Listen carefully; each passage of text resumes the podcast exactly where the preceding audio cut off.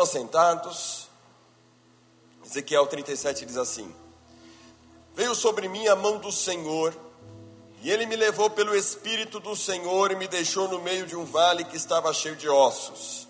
Ele me fez andar ao redor deles, e eu pude ver que eram muito numerosos na superfície do vale e estavam sequíssimos. Então me perguntou: Filho do homem, será que estes ossos podem reviver? Respondi: Senhor Deus, tu o sabes. Então ele me disse: Profetize para que estes ossos, para estes ossos e diga-lhes: Ossos secos, ouçam a palavra do Senhor. Assim diz o Senhor Deus a estes ossos: Eis que farei entrar em vocês o espírito e vocês viverão. Porei tendões sobre vocês, farei crescer carne sobre vocês e os cobrirei de pele. Porém vocês o espírito e vocês viverão então vocês saberão que eu sou o Senhor. Então profetizei como me havia sido ordenado. Enquanto eu profetizava, houve um ruído, um barulho de ossos que batiam contra ossos e se ajuntavam, cada osso ao seu osso. Olhei e eis que apareceram tendões sobre os ossos, cresceram as carnes e eles se cobriram de pele, mas não havia neles o espírito. Então ele me disse: Profetize ao espírito Profetize, filho do homem, diga ao Espírito: Assim diz o Senhor Deus: Venha dos quatro ventos, ó Espírito, e sopre sobre estes mortos para que vivam. Profetizei como ele me havia ordenado. O Espírito entrou neles, eles viveram e se puseram em pé, formavam um exército, um enorme exército. Então ele me disse: Filho do homem, esses ossos são a toda a casa de Israel. Eis que dizem: os nossos ossos estão secos, perdemos a nossa esperança, fomos exterminados. Portanto, profetize e diga-lhes: Assim diz o Senhor Deus: Eis que abrirei as sepulturas de vocês e os farei sair delas, ó povo meu, e os levarei de volta à terra de Israel. Vocês saberão que eu sou o Senhor, quando eu abrir as sepulturas de vocês e os fizer sair delas, ó povo meu. Porém, vocês o meu espírito, e vocês viverão eu o estabelecerei na, minha, na sua própria terra, e vocês saberão que eu sou o Senhor. Eu falei e eu cumprirei, diz o Senhor. Amém.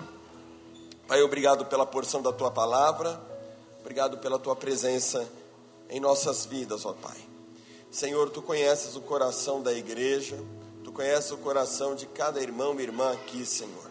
Tu conheces, ó Deus, as dificuldades, as lutas, as crises as demandas de cada irmão, cada irmã. E eu sei, Pai, que nós estamos sendo aperfeiçoados por Ti, através das nossas lutas, através das nossas tribulações, através dessas crises, porque Deus, todas as coisas concorrem para o bem daqueles que te amam, que são chamados segundo o teu propósito, ó Pai. Não cai, Senhor, uma folha da árvore se o Senhor não permitir. Senhor, tudo está sendo regido por ti. Sabemos que Jesus, o Filho, em quem nós temos crido, em quem está a nossa esperança, é o Criador do universo. Portanto, o Senhor pode trazer à existência o que não existe. Senhor, tu és o sustentador de todas as coisas. Por isso nós podemos encontrar em ti, Senhor, segurança, ainda que nos sintamos, ó Pai, no mar revolto, porque o Senhor é o Senhor do céu, da terra e do mar. O Senhor é o dono da nossa vida. E a minha oração, ó Pai, nesta manhã é é para que esta palavra, Senhor, possa vir ao encontro desses corações tua palavra possa trazer luz, possa trazer clareza, Senhor, possa Deus aumentar a nossa fé, porque a tua palavra aumenta a fé. Senhor, a fé vem pelo ouvir e ouvir a tua palavra. A tua palavra é fiel e verdadeira. O Senhor é o Deus que não mente. Agindo Senhor, quem impedirá, diz a tua palavra. E a minha oração, ó Deus, é para que nós saímos daqui convictos de que a nossa vida está segura em ti, de que tudo que ocorre, tudo que tem ocorrido, Senhor, ainda que uma enfermidade enfermidade, ainda, Senhor, que uma crise financeira, ainda, Senhor, que situações que fogem ao nosso controle, ó Pai, nós saibamos que a, a nossa vida está escondida em Ti, de que o Senhor é Deus, de que o Senhor é imutável, de que o Senhor é eterno, de que o Senhor é onisciente, onipotente, onipresente, o Senhor é o mesmo ontem, hoje, eternamente, o Senhor é o Deus que rege as nossas vidas, por isso todo temor, todo toda insegurança, todo medo, toda preocupação, nós queremos lançar sobre ti nesta manhã, conforme nos ordena a tua palavra, lançando sobre ele todas as vossas ansiedades, porque ele tem cuidado de vós. Senhor, obrigado, obrigado porque nós queremos sair daqui com essa segurança, com essa convicção. Se alguém nesta manhã se encontra abalado, ou preocupado, ou aflito, Senhor, que a paz que excede todo entendimento possa guardar os nossos corações em Ti, ó Pai. A nossa vida está nas Tuas mãos. Por Cristo Jesus, o Teu Filho, oramos, pedimos e agradecemos. Amém.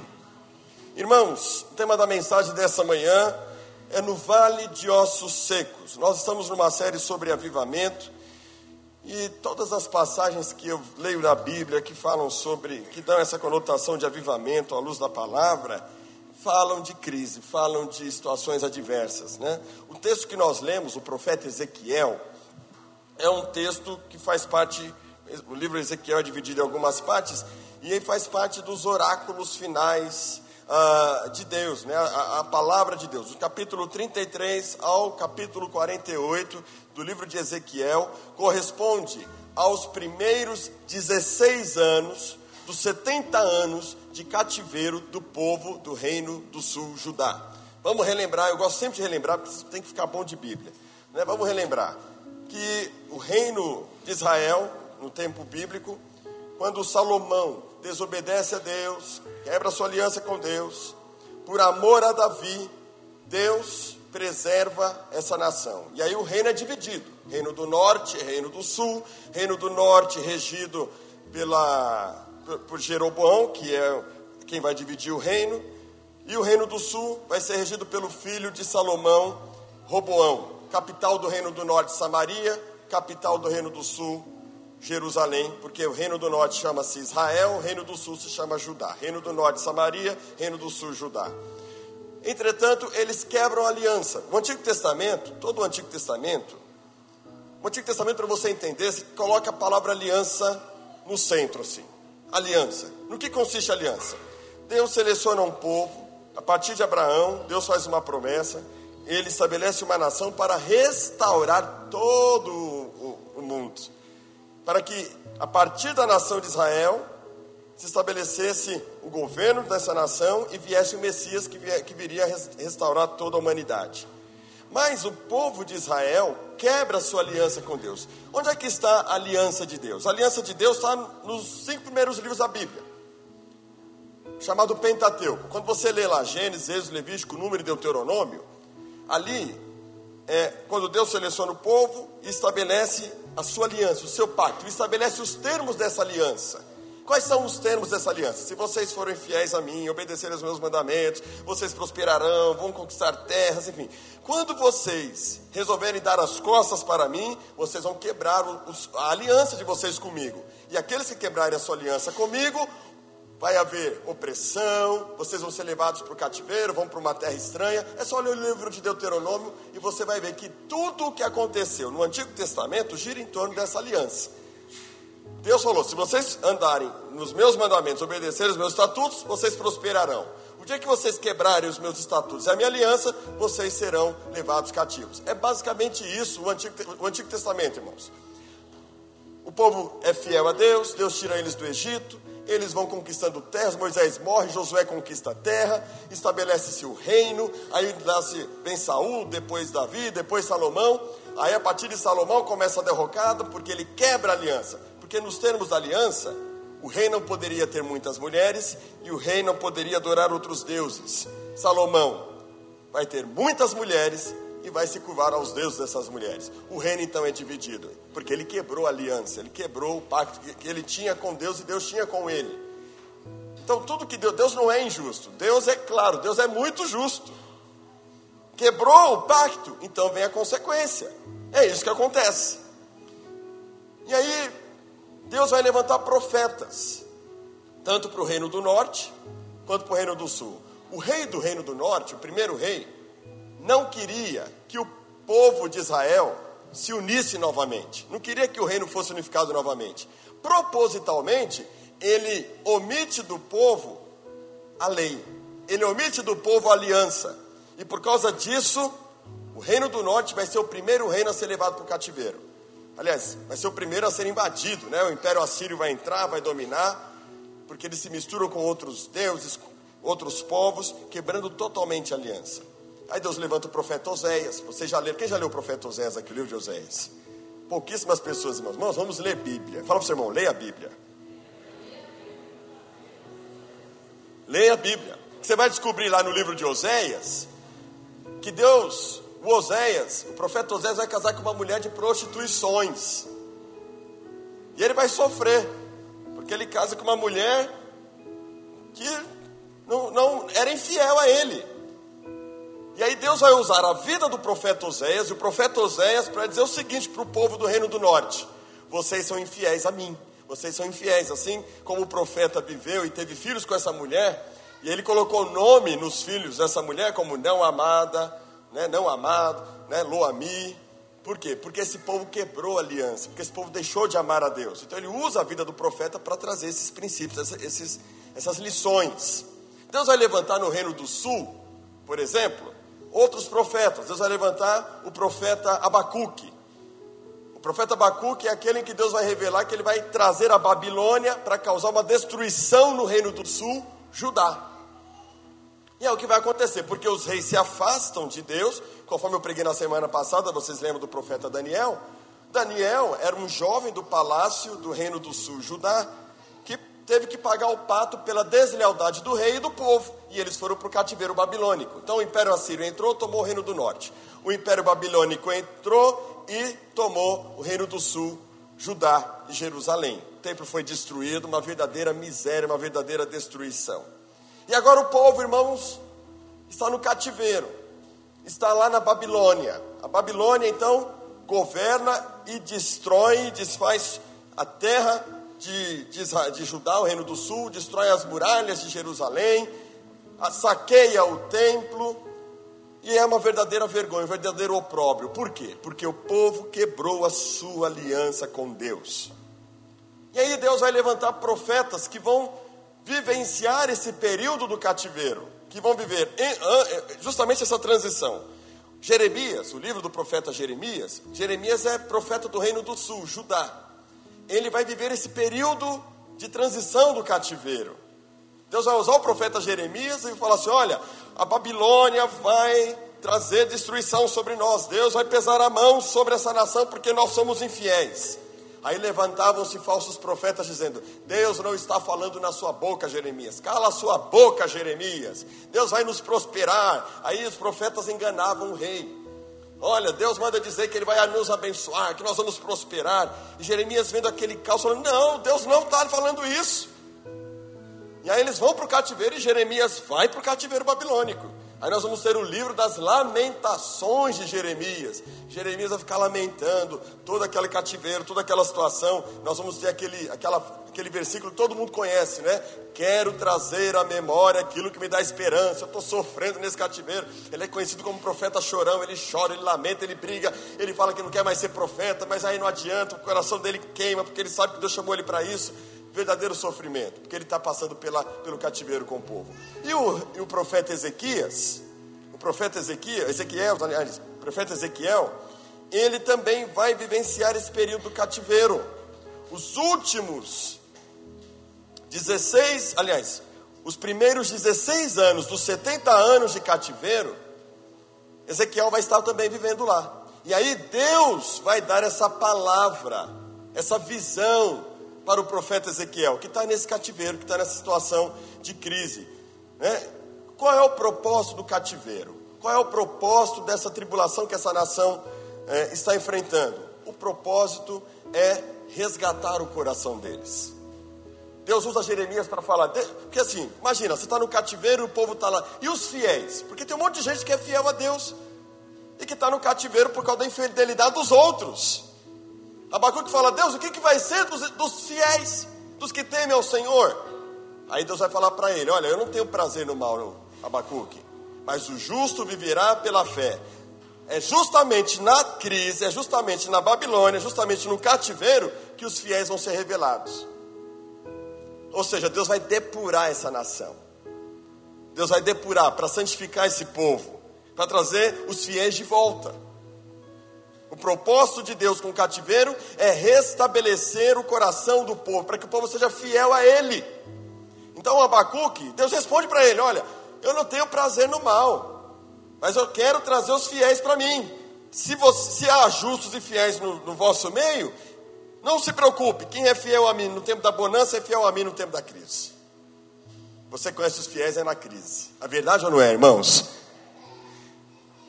Jeremias, Deus levanta Jeremias para dizer uma palavra para a nação. O povo estava lá sofrendo. Jeremias capítulo 29, versículo 11. Todo mundo se questionando: por que esse cativeiro? Por que essa tribulação? Por que essa vergonha? E aí Deus vai dizer na boca de Jeremias: Eu é que sei que pensamentos têm a vosso respeito, diz o Senhor. Pensamentos de paz e não de mal, para vos dar o fim que desejais. Então me invocareis, passareis a orar a mim e eu vos ouvireis. Buscar-me-eis e me achareis quando me buscardes de todo o vosso coração. Serei achado de vós, diz o Senhor, e farei mudar a vossa sorte. Foi essa palavra que Deus deu na boca de Jeremias. Eu é que sei que pensamentos têm a vosso respeito. Eu não quero destruir vocês, eu quero trazer vocês para perto de mim. Só que na crise, nessa tribulação, nesse cativeiro, eu estou trabalhando, estou forjando vocês. Irmãos, essa história está repleta de princípios. E aqui mais uma promessa de Deus. Ezequiel capítulo 37 é mais uma promessa de Deus de que Deus vai restaurar o povo que está no cativeiro. Porque como que eles estão? A visão de Jeremias mostra, Deus mostra para Jeremias como, como a nação se vê e como a nação se sente.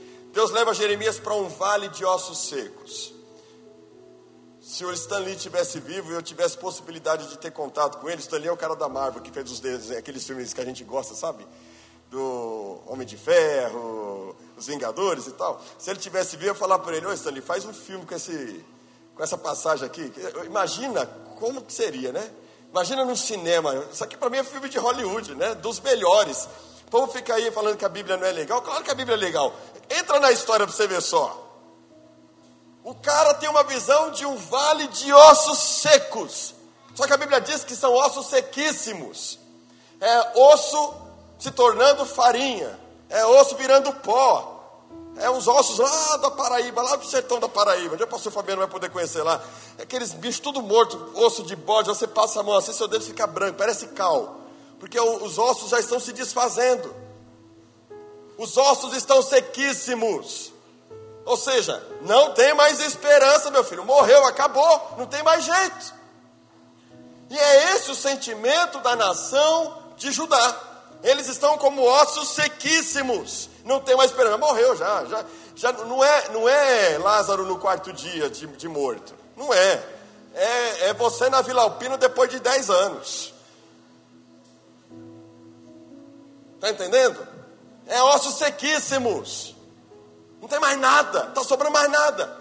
Aí Deus chega para o profeta e pergunta: Filho do homem, pode acaso esses ossos reviver? É, é, Ezequiel não é besta, não é bobo nem nada. Ele fala: Deus, ele foi esperto, tu sabes. tu sabes, porque ele, eu, eu vejo nessa fala dele uma fala de eu não acredito, não. Eu não acredito que isso aqui pode reviver, não. Isso aqui, imagina. Deus te levar lá numa cova, irmã, Isabel, irmã Helena, lá na Vila Alpina. Meia-noite. Chega lá na cova lá, Deus dá uma visão, você chega perto de uma cova lá, e aí tá lá um cabra enterrado há 30 anos lá. Aí Deus pergunta para a senhora: pode? Pode reviver? É, tá, mas Ezequiel fala: peraí, Senhor, tu sabes, tu sabes. E aí Deus começa então essa maravilhosa história, que é na verdade uma profecia, uma visão do que Deus queria fazer com a nação de Judá. E eu vejo aqui, irmãos, algumas lições para nós, alguns aspectos, alguns princípios acerca dos vales que nós enfrentamos também na nossa vida todos os avivamentos na história, todos os avivamentos, avivamento da igreja, quando a igreja estava desanimada, apática, em, em pecado, fria, indiferente. Todos os avivamentos da história foram precedidos por períodos de crise em diversos aspectos. Olhando para o macro, agora olhando para o micro, olhando para você, olhando para mim e para você.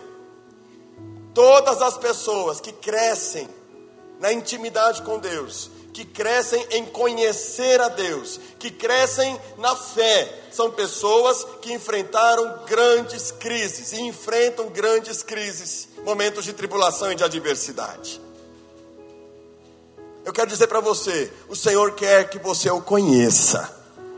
O Senhor quer que você o conheça de fato, quem Ele é. Quantos querem conhecer a Deus aqui? Diga amém. Meu irmão, mas não tem como conhecer a Deus de maneira tão profunda, tão verdadeira, sem passarmos por provas de fé, por situações adversas. É impossível. Muita gente sucumbe nos momentos das crises, nos momentos das tribulações, das adversidades da vida. E até não saem da igreja, mas estão na igreja, mas estão como que em constante questionamento, constante crise. Irmãos, vocês sabem, conhecem a minha vida, conhecem a minha história, vocês estão comigo aqui, eu estou com vocês desde 91. Muitas provas de fé, muitas crises profundas. Mas em todas elas, Deus se revelou. Hoje, o pastor Rodrigo, de 2020, é diferente do pastor Rodrigo de 2010, que é diferente do Rodrigo de, dois, de 1998. É completamente diferente. A minha fé, a maturidade, a experiência e o conhecer a Deus, a maneira de orar, a maneira de ler a Bíblia, a maneira de encarar a vida é completamente diferente. Claro que eu não sou perfeito, também continuo nesse processo de amadurecimento, de consolidação da minha fé. Tenho certeza que a Risonete de 2020 é completamente diferente da Risonete lá de 1990. A visão que você tem de Deus, a maneira como você se vê em Deus, é completamente diferente de 20, 30, 40 anos atrás. Por quê? Porque nós, irmãos, estamos em constante processo de amadurecimento para conhecer a Deus. O objetivo, o objetivo da nossa vida, o objetivo de Deus ter nos criado, é para que nós o busquemos. Você e eu fomos criados para buscar o Senhor. Esse vazio que existe na alma do ser humano, na sociedade, de constante busca. A gente vive uma constante busca, não é verdade? Constante busca de conhecimento, de entender o mundo espiritual. É uma, é uma eterna, até morrer, até chegando perto da morte, a gente está buscando. A questão é a seguinte: o que é que nós estamos buscando? Estamos ouvindo Deus? Conhecemos a Deus? Queremos conhecer a Deus, Deus quer se revelar a nós, mas nesse processo da nossa vida, em algum momento a gente vai se deparar com um vale de ossos secos. E para a gente crescer nessa intimidade, crescer nessa dependência, para conhecer o Senhor, a primeira lição, versículo 1 diz assim: ó, Deus querendo se revelar à nação de Judá: Veio sobre mim a mão do Senhor, e ele me levou pelo Espírito do Senhor e me deixou no meio de um vale que estava cheio de ossos. Eu tenho certeza, irmãos, que o profeta queria entender o que estava acontecendo. Tenho certeza que o profeta queria compreender o que Deus estava fazendo com aquela nação, porque ele também fazia parte dessa nação.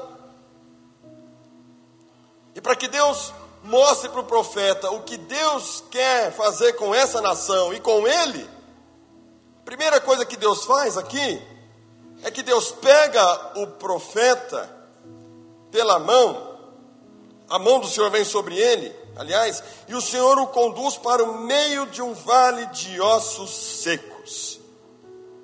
Primeiro passo para discernir a nossa crise, rumo a conhecer a Deus, a maturidade. O primeiro passo, irmãos, é atender ao convite de Deus a uma solitude, a estar com Ele.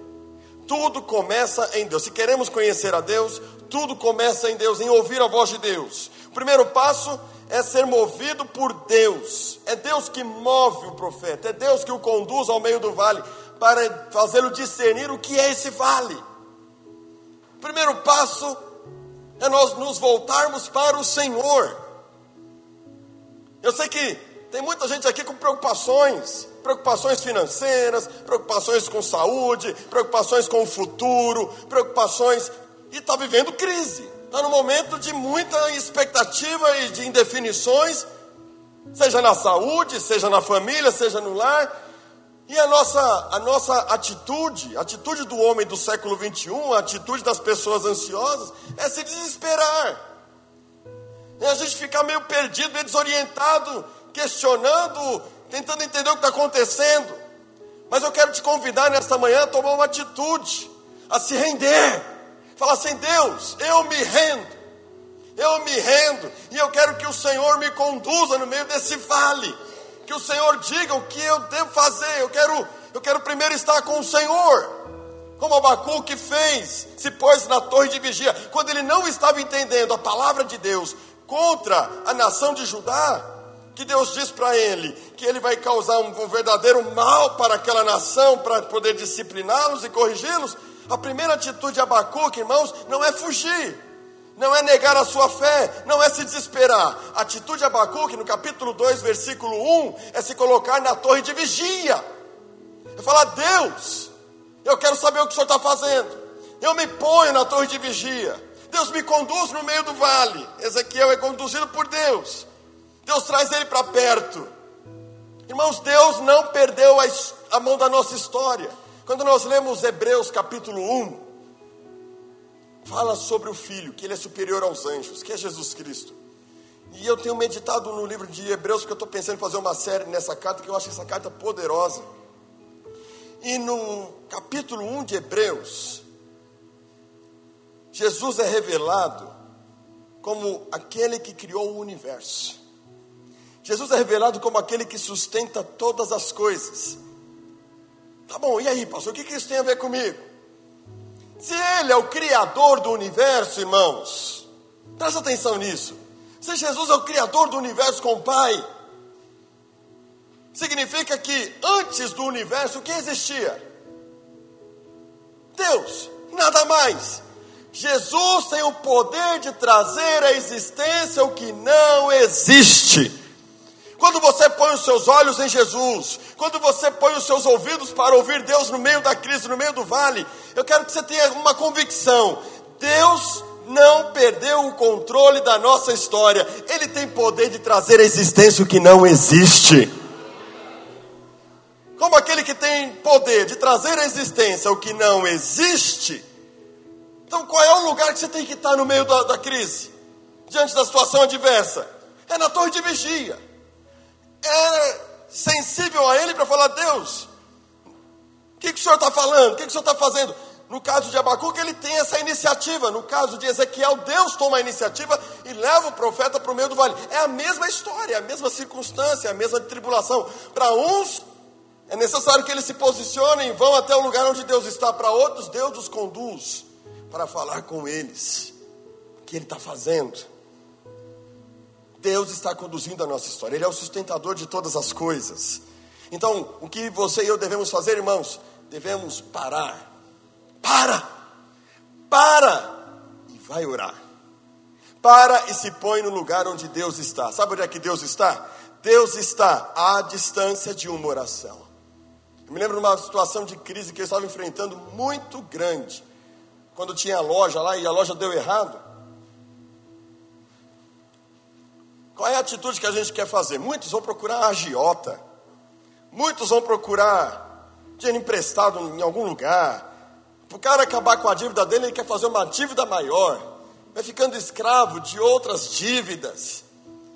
A gente é cheio de solução, a gente é cheio de proatividade, a gente é cheio de decisões. Mas eu me lembro, irmãos, que naquela situação, o que Deus mandou eu fazer foi orar. Eu me pus de joelhos durante três horas. Eu falei para Deus: Deus, eu não levanto meu pé daqui se o Senhor não falar comigo.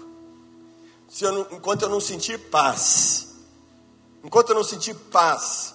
Irmãos, passou a primeira hora. Passou a segunda hora, eu não estava com paz. Eu falei, eu não vou, se for, tiver que passar noite e dia aqui de joelhos no quarto, eu não vou fazer outra coisa a não ser orar.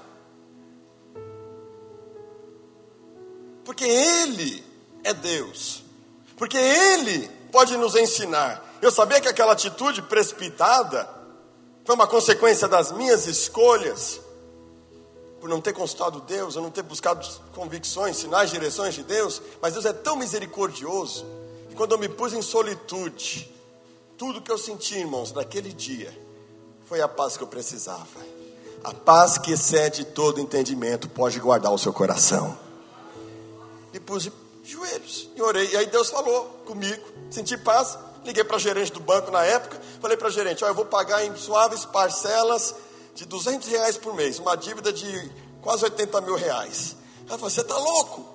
Não existe isso, o banco não aceita isso. Como é que você vai pagar em suaves prestações 200 reais por mês? Isso não existe. Minha gerente estava saindo de férias. Falei: não, eu vou pagar. Eu estou em paz. Ou, se ela tiver que perder o apartamento, eu coloquei na mão do Senhor. Eu sabia que era consequência. Tudo que eu visse naquele momento era consequência das minhas atitudes erradas, de ter me precipitado. Mas eu tinha paz. Eu não fiquei falando para Deus: Deus, cadê o Senhor? Deus, olha essa crise aqui. Deus, o Senhor não se importa comigo. Irmãos, Deus me trouxe paz. O gerente voltou de férias. Me chamaram, ah, não, não voltou de férias não, ficou 15 dias, tava, passou 15 dias daquela ligação, me chamaram no banco. Aí chegou um rapaz no banco e falou assim: Olha, o senhor é o senhor Rodrigo? Assim, senta aí, a gente tem. O senhor, o senhor fez uma proposta para o banco, né? Espera só um minutinho. Aí veio um outro gerente. Aí esse cara olhando, aí falou, acho que tem alguma coisa errada aqui. Chama lá o outro. Aí chamaram lá o chefão da agência. O chefão da agência veio, olhou, tinha. Eram três pessoas acima da mesa. Eu falei, cara, o que está acontecendo? Vocês me chamaram para vir aqui e fica esses três caras aqui tentando entender o que está acontecendo. Aí o, o, chefão falou assim: Cara, é o seguinte, eu trabalho nesse banco há 10 anos. É a primeira vez que eu vejo o banco aceitar uma proposta como a sua. Isso não existe. Sabe por quê? Eu estava aberto, irmãos, para o bem e para o mal. Se eu tivesse que entregar meu apartamento, eu ia entregar o apartamento. Paz, paz, paz, confiança em Deus. Não é que Deus vai fazer o que você quer. Paz, confiança em Deus é você saber que o Senhor está conduzindo a sua história. E naquele momento Deus foi tão misericordioso que, graças a Deus, irmãos, aquele ano quitei as minhas dívidas para a glória de Deus. Mas Deus é Senhor. A palavra final é dele, amém, irmãos? Aceitemos o bem, aceitemos o mal. Vamos para a solitude, vamos estar aonde Deus está. Você está desesperado, está preocupado com a sua empresa, preocupado com o seu futuro, preocupado com o seu filho. O lugar que você tem que estar, meu irmão, é nos pés do Senhor. É ouvindo o convite dele: vem, vem para o meio do vale e passa a me ouvir. Passa a ouvir a Deus. Não seja precipitado. Não se desespere, não se aflite.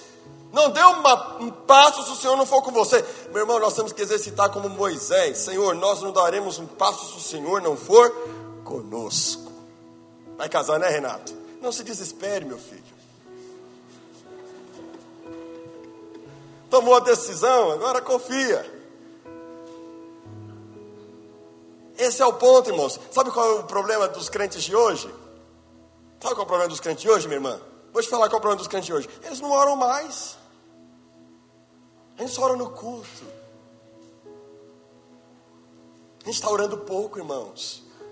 E eu tenho descoberto o seguinte: que sem oração, a gente não vai para lugar nenhum, muito menos conhecer a Deus, e Deus quer se revelar a você, amém?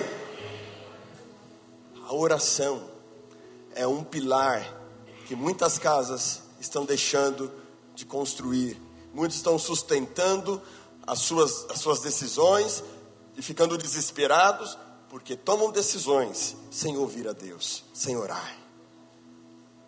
E quando eu falo de orar, irmãos, eu não estou falando de você fazer uma oraçãozinha, não falando de você ter intimidade com aquele que te criou. Ora, Paulo fala, 1 Tessalonicenses capítulo 5, versículo 17: Orai sem. Colossenses capítulo 4, versículo 3, ele, se eu não me engano, ele vai dizer que nós devemos orar com toda a súplica e ações de graças, em todo o tempo. Sabe por que a gente está tão autoconfiante e a gente acaba se tribicando? por causa da nossa confiança em nós mesmos. Presta atenção, a sua salvação é fruto da graça de Deus. Você está aqui hoje por causa da graça de Deus. Se não fosse Deus, você não teria fé para ser salvo. Se não fosse Deus, você não teria salvação. Se não fosse Deus, você não estaria aqui respirando. Se não fosse Deus, irmãos, nós não estaríamos fazendo o que fazemos. Se não fosse Deus, não estaríamos no lugar onde estamos. E o povo de Judá se esqueceu do Senhor e colocou sua esperança na força do seu braço. Jeremias capítulo capítulo acho que 17. Deus chega para o profeta Deus usa o profeta para dizer: Maldito o homem que confia no homem e faz do seu braço a sua segurança, a sua força. Por isso que esse povo foi para o cativeiro. Aí muita gente interpreta esse texto errado, dizendo que maldito é o homem que confia no homem. Está vendo? Não posso confiar em você, não. Não é disso que a Bíblia está dizendo. Sabe o que a Bíblia está dizendo? Maldito o homem que confia em si. Mas no mesmo texto ele vai dizer: Bendito o homem que confia no Senhor. Porque o homem que não confia no Senhor, que, aliás, que confia na sua justiça, confia na sua capacidade, confia nas suas decisões, sem buscar a direção de Deus, irmãos, a Bíblia é clara, ele é como uma terra seca. O texto de Jeremias diz isso. Ele é como uma terra seca, como um deserto, que quando vem, vai vir a assolação, a dificuldade, ele não tem refrigério. Então nós temos que nos posicionarmos em depender de Deus. Deus quer ter controle. Aliás, Ele é Senhor. A gente fica se debatendo com a vontade de Deus. Deus nos chama à solitude. Porque Ele quer trabalhar com a gente primeiro. Amém, irmãos? Antes de Deus trabalhar na sua situação, Deus quer trabalhar com você. Deus não vai tratar com a sua situação enquanto Ele não tratar em você. Ele quer trabalhar primeiro em mim e você. Segunda lição que eu vejo aqui, versículo 2 ele me fez andar ao redor deles, e eu pude ver que eram muito numerosos na superfície do vale estavam sequíssimos. Ele me fez andar ao redor deles. Ele me fez andar ao redor deles. Deus fez Ezequiel ver o que estava acontecendo. Ezequiel, seja analítico. Ezequiel, enxerga o que você está vendo aí. Encara a realidade. Veja o que de fato é. Qual é a segunda lição que eu aprendo, irmãos? Deus nos chama a encarar a crise como ela realmente é. Veja o que está aí à sua volta, veja o que está ao seu redor, ossos sequíssimos. Antes de Deus tratar com a nação, o que estava acontecendo com essa nação? Essa nação não tinha uma compreensão correta da sua situação diante de Deus. Como eu mencionei aqui, quando Jeremias estava lá profetizando, ele vai ter que enfrentar um falso profeta chamado Ananias. E Ananias vai dizer o seguinte: profetizava: Quebrei o jugo do rei da Babilônia. Dentro de dois anos eu tornarei a trazer a este lugar todos os utensílios da casa do Senhor, que daqui tomou Nabucodonosor. Quer dizer, o povo já estava no cativeiro, o povo já estava enfrentando o cativeiro, e o falso profeta, que não tinha uma visão correta da situação, estava falando em nome de Deus mentiras. Nabucodonosor, conforme diz Daniel capítulo 1, ele pegou todos os utensílios do Senhor e levou para a casa do Deus dele. E Ananias está dizendo: Olha, Deus está mandando dizer, Ele vai fazer vocês voltarem. Ele vai fazer vocês voltarem. Ele quebrou o jugo do rei da Babilônia. Jeremias, porém, olhando para aquela situação, na mesma passagem, Jeremias capítulo 28, ele vai olhar para o profeta Ananias, o falso profeta, vai olhar para o rei e vai dizer o seguinte: O Senhor não te enviou, mas tu fizeste que este povo confiasse em mentiras. Pelo que assim diz o Senhor: Eis que te lançarei de sobre a face da terra, morrerás este ano, porque pregaste rebeldia contra o Senhor. Porque o cara desencaminhou o rei Imagina, na crise, presta atenção, olha que coisa poderosa que a gente aprende aqui, irmãos. Na crise, quem é que você quer ouvir? Eu vejo muita gente com problema de casamento, e aí a gente quer ouvir quem? A gente quer ouvir quem afaga o nosso coração ferido. A gente está numa crise financeira, a gente quer quem, quem alguém diga algo para nós surreal. Quantas pessoas tomam decisões por não ouvir a Deus, mas por ouvir gente despreparada, gente que Deus não está usando para falar. Não, não pode. Não pode. Quem que você está ouvindo no meio da crise? Quais são os conselhos que você está tomando no meio da crise? Deus quer se revelar a você. Só que muitas vezes o remédio para a enfermidade é amargo. Quando a gente lê Hebreus, capítulo 12, se não me engano, a partir do versículo 7, Deus vai falar como é que ele trabalha com os filhos dele. Sabe como é que Deus trabalha com a gente, irmãos? Deus, ele usa a disciplina. É para a disciplina que perseverais. Deus vos trata como? Quem aqui é filho, diga amém. Deus os trata como filhos, pois que filho há que o pai não corrige? Continua. Mas se estáis sem correção, de que todos se têm tornado participantes, logo sois bastardos e não filhos. Nesse momento a nação de Judá não quis ser filho. Nesse momento a nação de Judá agiu como bastardos. Não quiseram a direção, a correção de Deus.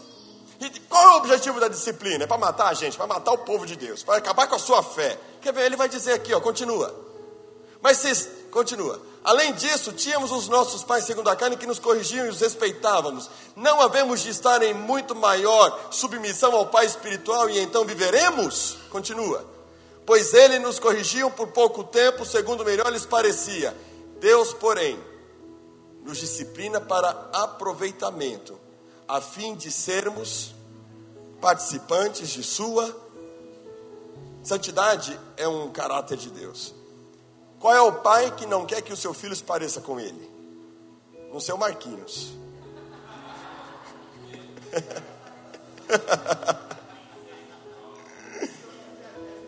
É, até que é. Hein, Júlio? Está falando do caráter.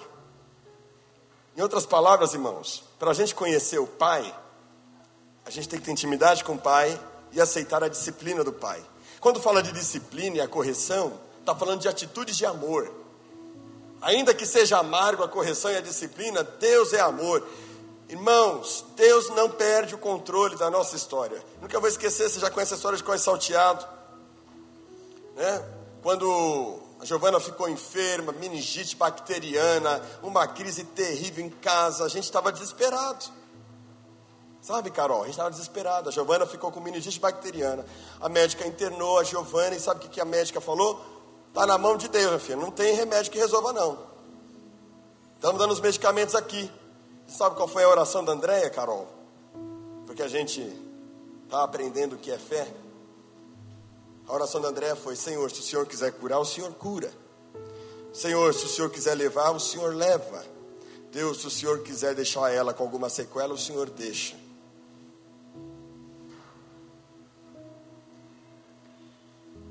Quando você conhece o caráter de Deus, você não tem medo do que pode acontecer depois.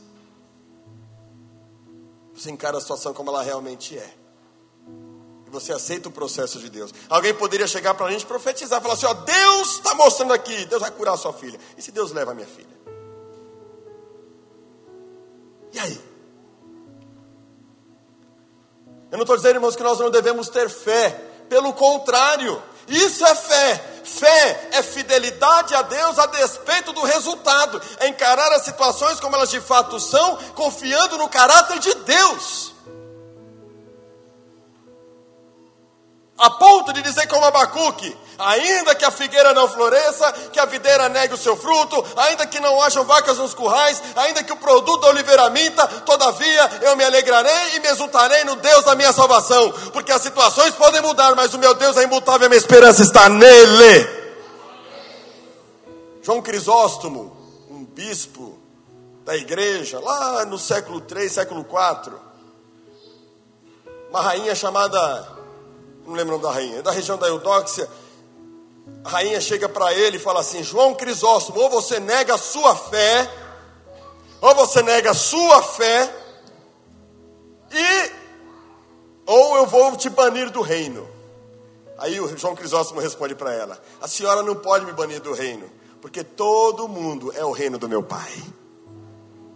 Então, João Crisóstomo, eu vou matar você. Não, minha rainha, você não pode me matar, porque eu tenho vida eterna em Jesus Cristo. Então, João Crisóstomo, eu vou matar os seus amigos, vou separar você dos seus amigos. Não, minha rainha, a senhora não pode fazer isso, Porque eu tenho um amigo fiel e ele é inseparável e você não consegue me separar dele. Você está entendendo, irmãos? Quem conhece a Deus, quem tem fé. João Crisóstomo poderia fazer o seguinte: eu vou fazer uma campanha. A rainha está me pegando aqui no meu pé, vou fazer uma campanha agora. A gente começa, irmãos, a maior doença da espiritualidade do século 21, dessas igrejas que não pregam o evangelho e não pregam a palavra corretamente, sabe qual que é? Gerar um monte de crente que não enxerga a realidade de fato como ela é. Fica negando a sua situação, negando. O cara se endivida, o cara se atrapalha todo, e aí chega alguém com uma promessa: olha, Deus vai fazer. Aí Deus não faz. E aí você tem um monte de desviado que não quer colocar um pé dentro de uma igreja. Sabe por quê? Porque teve uma fé imatura porque não encarou a realidade como ela é, por causa de verdadeiros profetas, falsos profetas como Ananias, que não te ajudam a enxergar a realidade da palavra, a não aceitar as circunstâncias como elas são de fato. Deus só pode mudar algo, irmãos, quando a gente se submete a Ele, confia no caráter dele e deixa Ele fazer a vontade dele. Amém? Mas eu sei quem eu tenho querido. Eu sei que nada e ninguém pode me separar do amor dele. A gente às vezes fala assim: Deus, restaura o meu casamento. Você vai em campanha, faz isso. Uma pessoa chegou para mim, pastor, eu estou com um problema, pastor, ora por mim, pastor, por favor. Eu falei, mano, faz o seguinte, vai no encontro com Deus. Ah, não, eu não posso ir para o encontro com Deus, porque né, tem, não tem dinheiro. Não, tem dinheiro. Não esquece de cabeça não, já está pago. Não, mas aí tem meu filho, tem meu marido. Aí eu fico perguntando, Será que as pessoas querem resolver o problema delas ou elas querem a manutenção do problema delas? Você está entendendo? Você quer que Deus faça algo? Então dá um passo. Encara a situação como de fato ela é. Olha que está à sua volta e não fica inventando história ou buscando profecia de coisa que não existe. Eu creio que Deus pode fazer, mas Deus quer trabalhar em nós. Eu creio que Deus pode abrir uma porta de emprego, eu creio que Deus pode te curar, eu creio que Deus pode fazer um milagre, eu creio. Eu creio, mas sobretudo, eu quero que você creia que Deus é fiel e que você não precisa temer o caráter dele, que ainda que as coisas não aconteçam da forma como você espera, você pode ter certeza de que Deus é imutável e que ele faz sempre o melhor. Amém, irmãos? Esse tipo de pregação não dá ibope, né? Não sei porquê que ensina o povo a conhecer a Deus de fato. Hein, hein Minoro? Por que, que não dá ibope de pregação, Minoro? Difícil, né? Mas é isso, irmãos. Eu tenho, eu creio na graça de Deus. Eu confio na graça de Deus. Eu sou filho de Deus, a ponto de confiar no caráter dele, saber quem ele é, que ele vai fazer o melhor. Eu posso clamar, mas eu tenho que descansar nele. Eu tenho que fazer igual juízes. Aquele aquele jovem rapaz que ficou em crise porque foram, pro cati foram, foram saqueados. Gideão. Gideão estava lá no largar, cuidando do, cuidando do trigo dele, bem escondido para os filisteus não tomar o trigo dele, porque o negócio estava feio. Ele estava revoltado com Deus. Oh Deus, o senhor não vai fazer nada não? Olha aqui, ó, esse, esses caras vieram aqui, causaram todo esse problema, eu estou aqui. Aí Deus chega para ele, meu filho, sabe por que está acontecendo essa situação? Porque esse povo é infiel. Eu não tenho nada a ver com isso não. Eles quebraram a aliança, eles quebraram o pacto deles. Encara a situação como ela é de fato. Pastor, eu endividei e Deus não está fazendo nada. Então vamos encarar a realidade. Você gastou mais que você devia. Não é não? Pastor, eu estou com problema no casamento. Ah, tá bom, então vamos encarar a realidade. Você não pede perdão para tua mulher, você não pede perdão para teu marido. Vocês brigam toda hora e não buscam uma posição. Encara. Não adianta falar, Deus, vem cá. Primeira, segunda Pedro, capítulo 3, versículo 7 diz que os maridos devem amar as suas esposas, tratá-las como parte frágil. É isso? Não, não é esse, não é, não é 2 Pedro 3,7, não. É um, vê se é 1,7. Ou é 1 Pedro 3,7. Eu quero ler com vocês.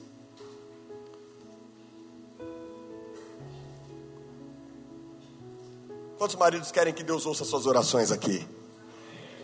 Quantos querem que Deus faça algo tremendo na sua casa e na vida dos seus filhos? Deus abra a porta de emprego, te abençoe muito aqui, maridos. Amém, maridos? Então deixa eu mostrar uma coisa para você que está na Bíblia.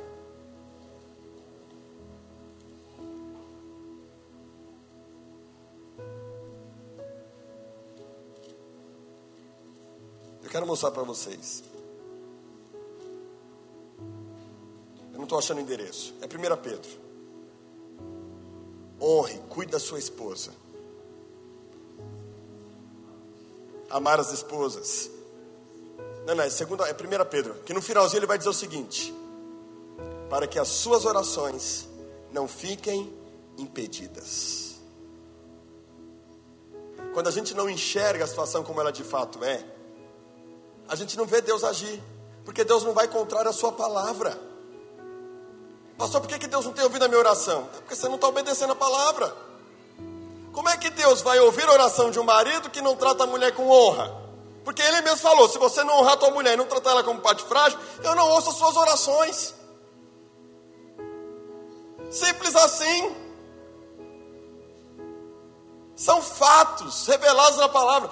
Temos que encarar a situação como ela de fato é. Não adianta a gente florir, irmãos. Eu creio que Deus faz milagres, eu creio que Deus cura, eu creio que Deus abre portas, eu creio que Deus faz coisas tremendas. 1 Pedro 3,7. Ah, então não é segunda, eu falei segunda. 1 Pedro 3,7. Põe aí, vai para o servo de Deus não ficar envergonhado. Maridos, vós igualmente vivei a vida comum do lar, com discernimento tendo consideração para com a vossa mulher como parte mais frágil. Tratai-a com dignidade, porque sois juntamente herdeiros da mesma graça de vida, para que não se interrompam as vossas. Quem quer ver Deus fazer milagres aqui, diga amém. amém. Deus abençoa na palavra. Encara a situação como ela de fato é. Por que, que o povo foi para o cativeiro? Porque tinha profeta dizendo coisa que não era verdade. Agora Deus tem que levar um profeta e chegar lá, enxerga, é vale de ossos secos. A situação é essa mesma. O povo não quis me ouvir. Levantaram falsos profetas, falando em meu nome, tapando o sol com a peneira. O cara está querendo que Deus abençoe a vida dele, mas ele está no pecado. Não dá. Não dá, Deus. O povo de Judá quer prosperar, quer que Deus quebre o jugo da Babilônia, mas quer continuar no pecado. Não dá. É impossível. No vale de ossos secos, irmãos, nós temos que olhar e aprender com a situação. Enxergar, Deus, o que, que o Senhor está fazendo? O que, que o Senhor está falando? Terceira lição que a gente aprende aqui, versículo 3 do capítulo 37 de Ezequiel. Veja comigo aqui, coloca aí, versículo 3. Ezequiel 37, 3. Então me perguntou, filho do homem, acaso poderão reviver estes ossos? Respondi, Senhor Deus, tu sabes. Continua. Disse-me ele: profetiza estes ossos e diz-lhes: ossos secos, ouvi a palavra do Senhor. Assim diz o Senhor Deus a estes ossos: Eis que farei entrar o Espírito em vós e vivereis. O que, que eu aprendo aqui, irmãos? Primeira coisa que eu aprendo aqui no capítulo 37, no versículo 3. Deus falando através do profeta, usando o profeta. Primeira, primeira lição básica aqui. Então me perguntou, filho do homem, será que estes ossos podem reviver? Respondi, Senhor, tu o sabes. Então ele me disse, profetize. Sabe o que Deus espera de nós? A exemplo da atitude do profeta e, a, e o que ele esperava do seu povo, só se deve agir na dependência de Deus. Entende? Você não pode tomar uma decisão sem que Deus te diga o que você tem que fazer. Qual é o próximo passo? O profeta agiu segundo a palavra de Deus. Senhor, tu sabes, vemos esse diálogo, mas a outra coisa que eu vejo aqui é que a gente só pode falar o que Deus falar. Versículo 4 a 6 ele diz: Então ele me disse: profetize para que esses ossos, para esses ossos, diga-lhes, ossos secos, ouçam a palavra do Senhor. Declare a palavra. Só fale o que Deus mandar você falar. Só declare o que a palavra de Deus mandar você declarar. No meio do vale de ossos secos, no meio da crise, tudo que Deus quer de nós, irmãos, é uma coisa só: confia. Só dá um passo se o Senhor mandar você dar esse passo. Por isso que a gente passa por tantas crises, porque Deus quer nos ensinar essa dependência. E vale a pena confiar, vale a pena depender. Quando eu fiquei integral, muitos conhecem essa história, mas muitos já mudou, a igreja renovou tanto. Quando eu fiquei integral, irmãos, eu estava nessa crise dessa empresa aí, que eu liguei para gerente, na mesma época. Eu não era pastor tempo integral. Não era. Tem muita gente que quer ir para o ministério tempo integral. Tem muita gente que quer fazer o ministério. E é bom, meu sonho era ser pastor tempo integral. Mas eu tinha uma dívida altíssima para pagar, uma criança pequena para cuidar, Giovana. Não tinha o Miguel ainda, era eu, André e a Giovana. No meio dessa crise, eu falei, eu vou procurar trabalho, eu vou procurar trabalho fora. Eu já tinha um escritório, tinha lá, só que o escritório se pagava. O escritório não trazia lucro nenhum para a gente dentro de casa, na época. Ele se pagava. Aí, depois daquelas três horas de oração que eu liguei para a gerente, falei para André, vou procurar trabalho. Aí a minha mulher fala, não, você não vai procurar trabalho.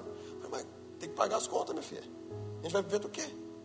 Ela, não, Deus falou para mim que você não vai trabalhar fora. Deus falou para mim que você vai trabalhar na igreja. Eu falei, mas como, Andréia? A igreja não tem como pagar dois pastores de tempo integral, não. Na época era o pastor Paulo César aqui, era tempo integral, eu era, eu era auxiliar. O dinheiro que a igreja pagava para mim, pagava a prestação do meu apartamento, e só. Aí ela falou, não, mas Deus falou que você vai trabalhar para a igreja. Eu falei, não, mas está errado esse negócio. Deus quer que eu seja vagabundo então. Por que, como é que pode? Vai fazer o quê? Eu tenho que pagar as contas. Aí ela, então tá bom, manda currículo, ninguém vai te chamar. Desse jeito. No momento da crise. No momento da crise, o que você quer fazer? Você quer espalhar currículo para o mundo inteiro. Você quer pagar suas contas. Era o que eu queria.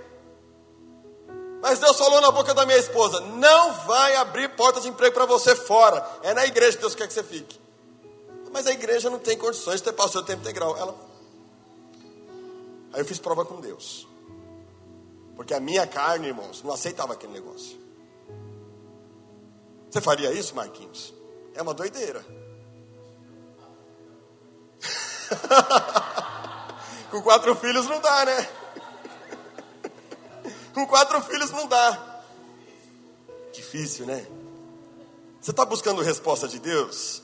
Você está preparado para ouvir o que Deus tem que falar para você? Deus vai falar com você.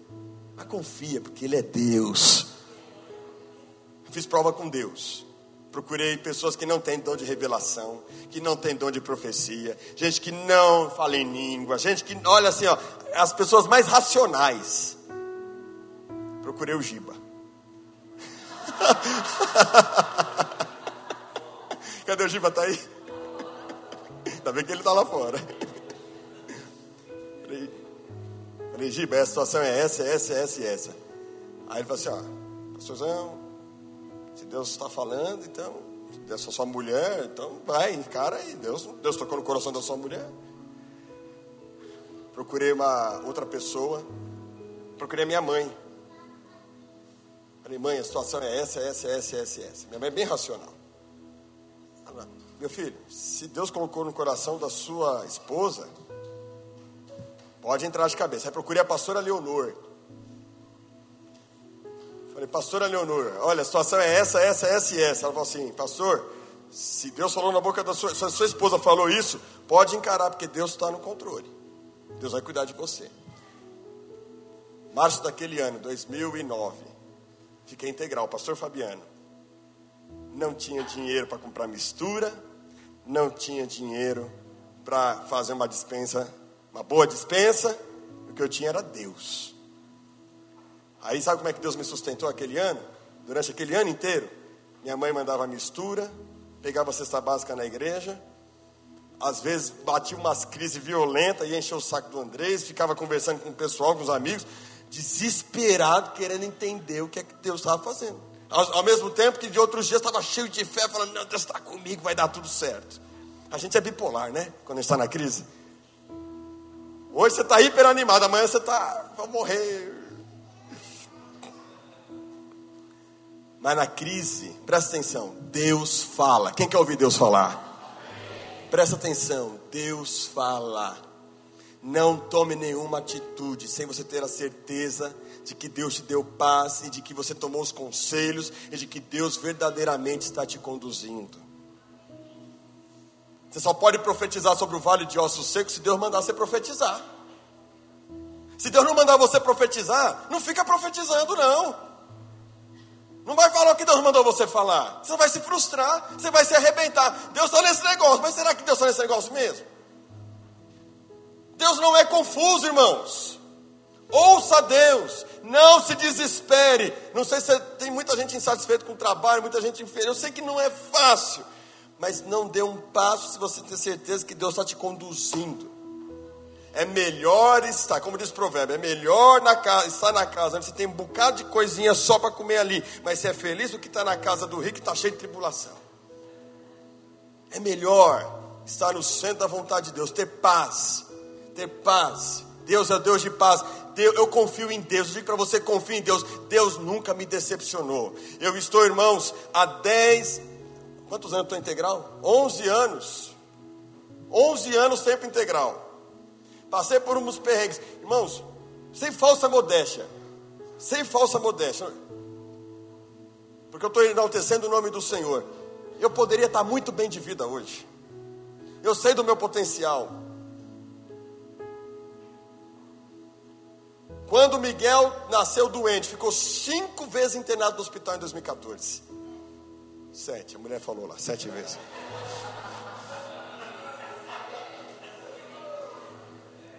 É. Ainda bem que a cabeça dela está lá e funciona. Sete vezes internado no hospital, tomando agulhada, tomando agulhada, tomando agulhada. A Andréia, infeliz com o escritório de contabilidade. Tínhamos uma receita, irmãos, boa. Tínhamos clientes. Aí vou para uma conferência, aí a pastora lá está pregando, e a pastora fala assim: não, deixa essa mulher no Egito.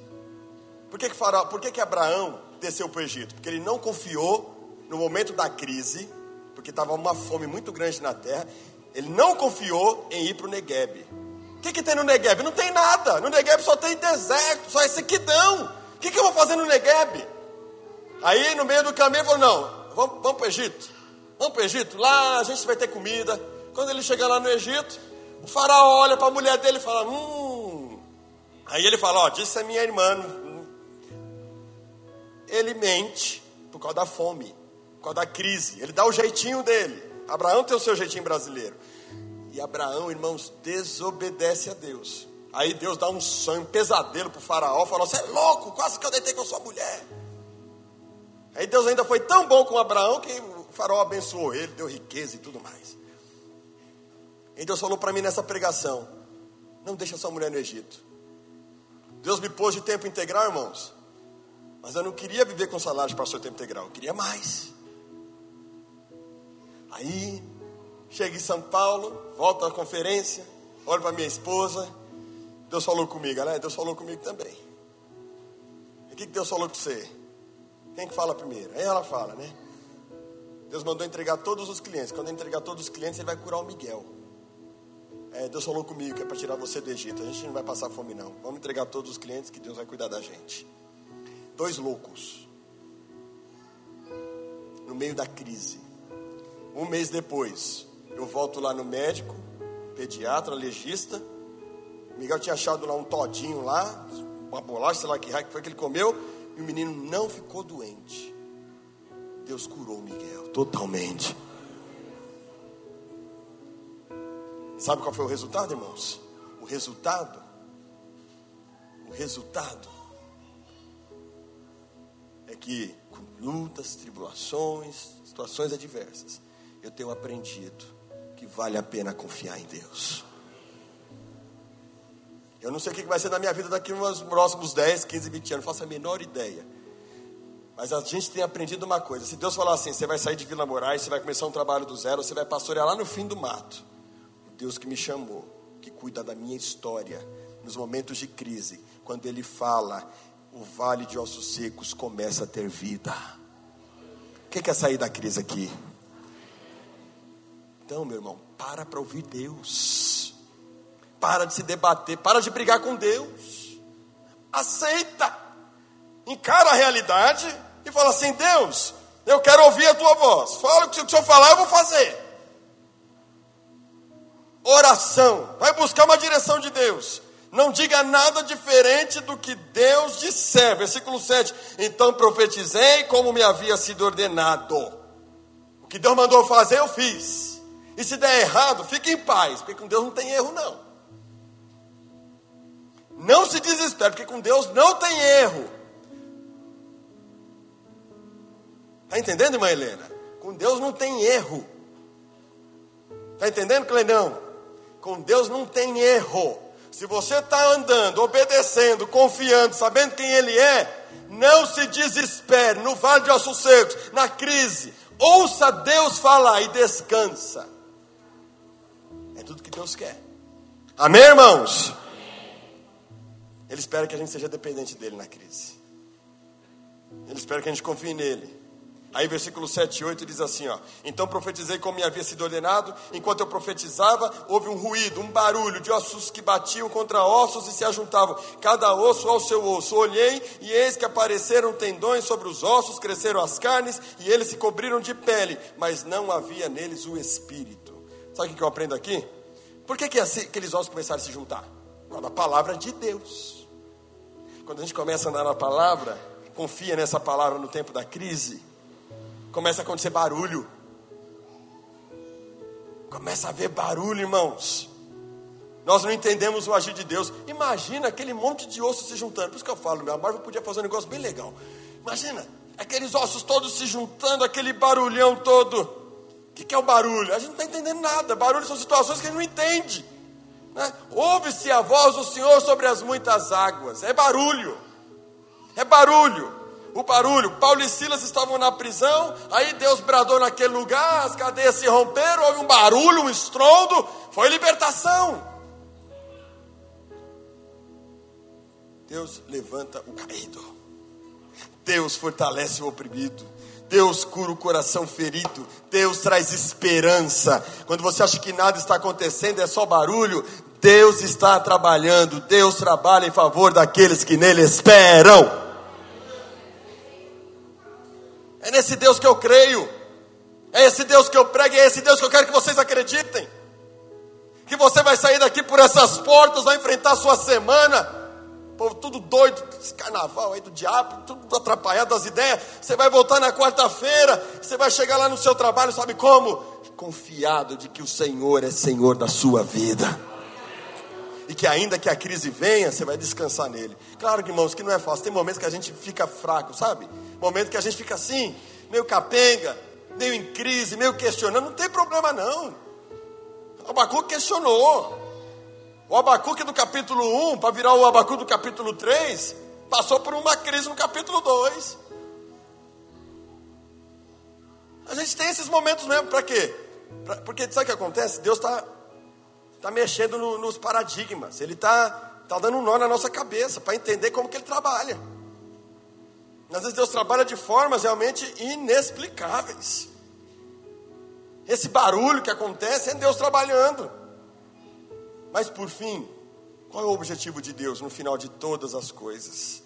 Versículo 8 do capítulo 37, na parte B, ele vai dizer assim: 8. Olhei e eis que apareceram tendões sobre os ossos, cresceram as carnes, e eles se cobriram de pele, mas não havia neles o espírito. Então ele me disse: profetize ao Espírito, profetize, filho do homem, e diga ao Espírito: Assim diz o Senhor Deus: Venha dos quatro ventos, ó Espírito, e sopre sobre estes mortos, para que vivam. Ele profetizou. Sabe o que aconteceu, irmãos? Quando não tem, tem carne, tem osso, tem músculo, mas não tem espírito. Sabe o que significa isso? Falta de vigor. Você não tem espírito, não tem vida. Se não tem espírito, não tem vitalidade, não tem esperança. Uma criança, uma criança, meu sobrinho é cheio de espírito. A Manuzinha é cheia de espírito. A, Emanuel, a Heloísa, filha da Maíra. A Helena é cheia de espírito, não é? Cheia de vitalidade. Pensa como é uma criança, irmãos. Você está desesperado para dar o que comer para ele, você está desesperado para o que você vai fazer para ele. Mas ele não está nem aí, ele está pulando, ele está gritando, ele está berrando, ele está feliz, está cheio de vida. Não é assim? As crianças. Uma pessoa espirituosa, o vosso pastor é hiperanimado. O cativeiro muitas vezes rouba o vigor da gente. O cativeiro rouba a energia. Mas a crise tem um propósito. E no final de tudo, o que Deus quer é gerar vida tem uma promessa para mim e para você. Isso a gente já pode viver agora. Você não precisa esperar Deus falar, não, porque Ele já falou. Nos últimos dias derramarei meu espírito sobre toda a carne. Eu vou te dar o segredo. Você pode começar de trás para frente. Esse texto terminou, começou no Vale de Secos e terminou com um povo cheio do espírito. A gente pode viver a crise de trás para frente. Começa cheio do espírito. Fala, irmã. Pode, minha irmã.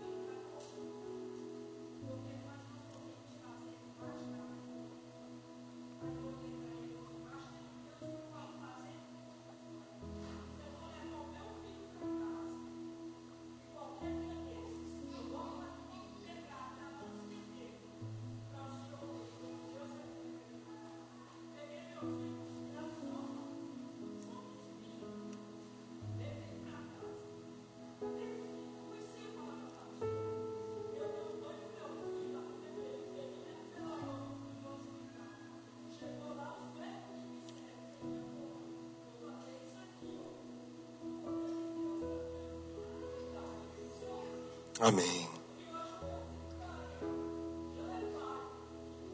Glória a Deus. Você pode começar de trás para frente. Sabe o que você pode fazer hoje? Falar, Senhor, me encha com o seu espírito. Você pode começar de trás para frente. Falar, Senhor, eu quero ser cheio do teu espírito. Cheio do Espírito Santo. Você vai lá para a cadeia com Paulo e Silas mas a cadeia não pode roubar a alegria dele. Aquele, aquele vale que ele enfrenta é o lugar onde vai adorar. Ele adora Deus no vale. Ao adorar Deus no vale, o que, que acontece? A cadeia quebra. Está cheio do Espírito. Estevão estava cheio do Espírito. Estevão, irmãos, entendeu que o vale dele, na verdade, era a oportunidade dele. Creio eu que depois da morte dele entendeu isso. Por quê? Porque ele adorou ao Senhor e morreu apedrejado, mas ele estava cheio do Espírito Santo. Você está entendendo? Há situações que Deus vai livrar, há situações que Deus não livra, mas em todas elas o Espírito do Senhor está presente. O que você e eu precisamos é ser cheio do Espírito, confiar no caráter dEle porque Ele está trabalhando para deixar você conforme a santidade dele. Porque o Pai quer que o filho se pareça com Ele. Feche os teus olhos. Imel Vila Moraes. Culto aos domingos, às 10 e às 18 horas. Rua Sebastiano Mazzoni, 288, Vila Moraes, São Paulo. Só vem!